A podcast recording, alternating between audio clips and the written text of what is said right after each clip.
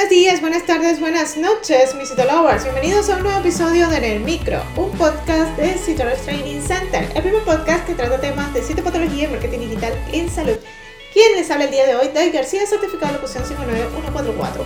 Hoy hablaremos del estrongiloides stercolaris en citología. Comencemos. Bienvenidos a En el Micro, un podcast de Citolovers Training Center. Ahora, un momento de publicidad. Este mensaje llega a todos ustedes gracias a nuestro patrocinador Rush Training Center. A lo largo de tu vida, tú eres lo que aprendes, lo que compartes, lo que te esfuerzas, lo que sueñas, lo que te apasiona, lo que te inspira. Rush TC es tu plataforma de educación a distancia, la marca de un citolover de corazón. Sigamos aprendiendo juntos. El Strongyloides stercolaris es un parásito muy pequeño que vive en el interior de la mucosa del intestino delgado, principalmente en el duodeno y yeyuno. La calificación científica dentro del reino animal lo coloca dentro del género de Strongyloides y la especie Stercolaris.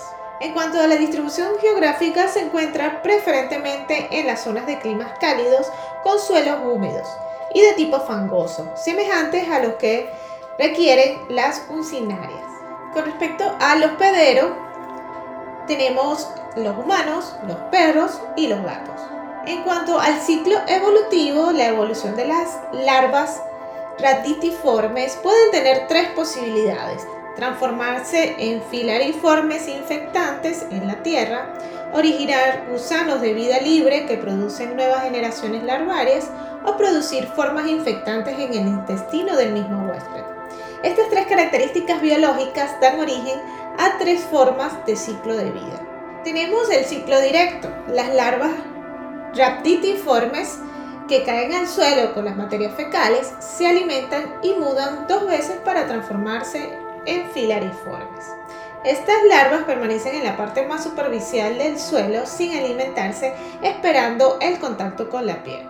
Cuando esto sucede, penetran a través de ella para buscar los capilares y por la circulación llegan al corazón derecho. Pasan a los pulmones, rompen la pared del alveolo donde mudan para caer a las vías aéreas. Ascienden por los bronquiolos, expulsados por las cilias bronquiales, hasta alcanzar los bronquios, tráquea, laringe y llegar a la faringe para ser deglutidas. En el intestino delgado penetran la mucosa y se convierten en parásitos hembras adultos. El periodo prepatente del estrongiloides humana es de un mes aproximadamente. En cuanto al ciclo indirecto, incluye una o varias generaciones de estrongiloides de vida libre. Estos se originan a partir de las larvas ratitiformes que salen de las materias fecales y que genéticamente están destinadas a transformarse en la tierra en gusanos adultos no parásitos. Y con respecto al ciclo de autoinfección, sucede cuando las larvas ratitiformes se transforman a filariformes en la luz del intestino. Estas penetran la mucosa intestinal, llegan a la circulación y continúan el recorrido descrito en el ciclo directo. La transformación a larvas filariformes puede suceder también en la región perineal y allí penetrar a la circulación. En esta imagen podemos ver el ciclo evolutivo de las larvas raptitiformes eliminadas desde las heces, luego desarrolla nuevas formas de vida libre, utiliza a la hembra fertilizada y elimina los huevos, luego es liberada y se desarrolla entonces la, larva filariforme infectante. Luego esta penetra la piel y infecta al ser humano. Estas larvas pueden migrar a los pulmones, a los espacios alveolares, a la tráquea, a la faringe o al intestino delgado y desarrollan entonces las hembras adultas. Estas eh, dentro del intestino depositan los huevos y así hay una autoinfección. Veamos un poco la morfología. Se presenta en cuatro formas o estados larvales. En huevo, en larva raptitiforme, en larva filariforme y adultos de vida libre. La larva raptitiforme es móvil, mide aproximadamente 250 micras de longitud por 15 de diámetro, tiene un extremo anterior romo con cavidad bucal corta, esófago con tres partes, cuerpo, istmo y un, con un anillo nervioso y bulbo. El intestino termina en el ano en el extremo posterior, primordio genital grande y en forma de media luna, un poco posterior a la mitad del cuerpo. En cuanto a los huevos, los huevos son similares a los de un cinaria. Se encuentran en las hembras adultas y luego en el interior de los tejidos en donde éstas habitan. La presencia de huevos en materias fecales es muy rara, solo podría acontecer excepcionalmente en casos de diarreas muy intensas. Con respecto a la larva filariforme, es muy móvil, con 500 a 700 micras de largo por 25 de diámetro, pueden o no tener membrana envolvente, no se observa cavidad bucal, presenta en la parte anterior un estilete, el esófago es largo y llega hasta la parte media del parásito. El extremo posterior termina en una muesca, lo que constituye la principal diferencia.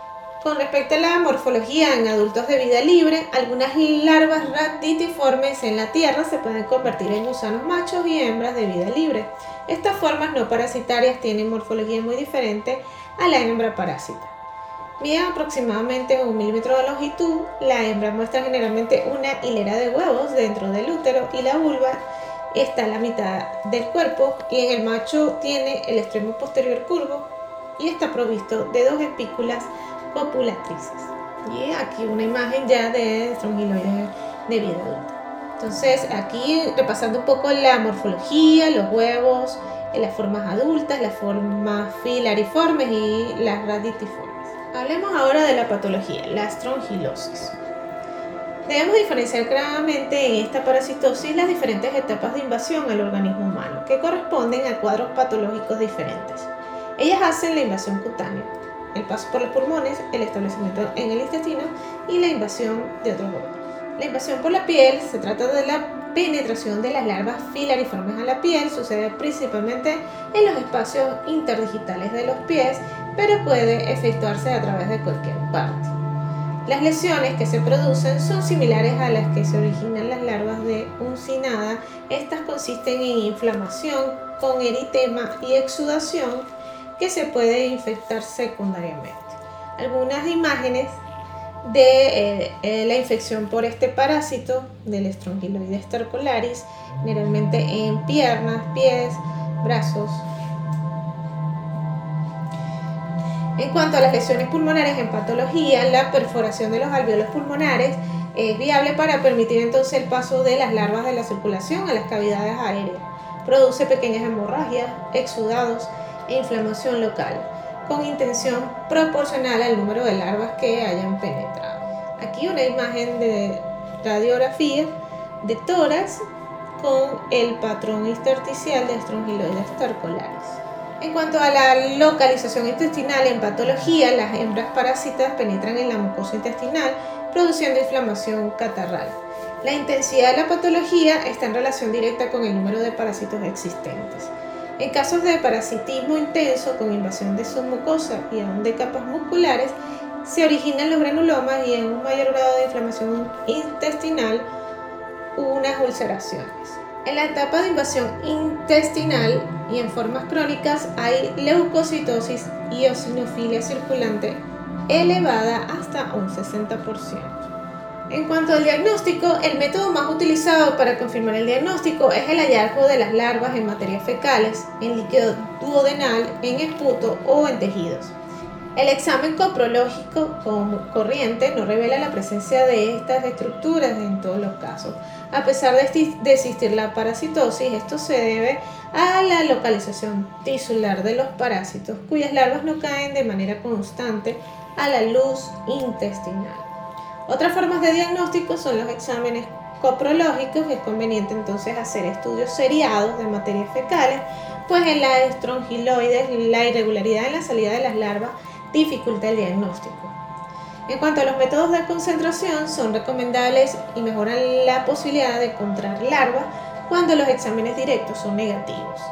El de formol éter de Tixi es el más recomendado, en el cual se observan las larvas inmóviles en el sedimento. También tenemos los cultivos para su diagnóstico, es el más utilizado, es la mezcla de materia fecal con carbón molido estéril arena que se mantiene húmedo a temperatura ambiente. Este cultivo permite obtener larvas filariformes y gusanos adultos de vida libre. Y la separación de las larvas se recomienda el método de Barman.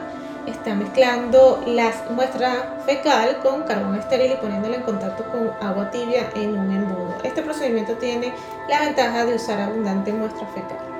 También otra herramienta diagnóstica es la biopsia de mucosa intestinal que puede revelar no solo la presencia de larvas sino también de huevos y parásitos adultos.